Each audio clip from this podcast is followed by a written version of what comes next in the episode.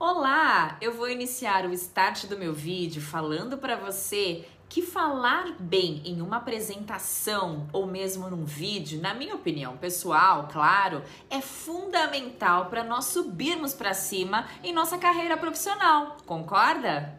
Uau! Notou alguma coisa esquisita na minha fala? Ah, até doeu o ouvido, não?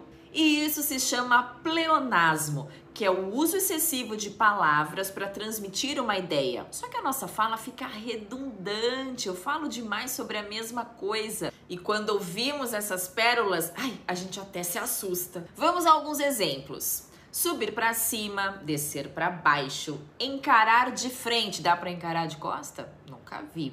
Na minha opinião pessoal, há 10 dias atrás, eu já digo que há 10 dias, eu já sinalizo que é algo no passado, não preciso falar do atrás. Recordar o passado, dentre várias outras pérolas. E você lembra de mais alguma? Escreve aqui para mim para a gente aumentar a nossa lista. E uma boa forma é nós prestarmos atenção na objetividade da nossa fala. Eu não preciso falar várias vezes de várias formas para as pessoas entenderem. Dessa forma, a minha fala fica cansativa. Então, se você vai gravar uma live, vai fazer uma apresentação numa videoconferência ou mesmo uma apresentação presencial, cuidado com os pleonasmos, é um erro grave numa apresentação. E fique ligado que em breve mais vídeos dessa série de erros graves na comunicação.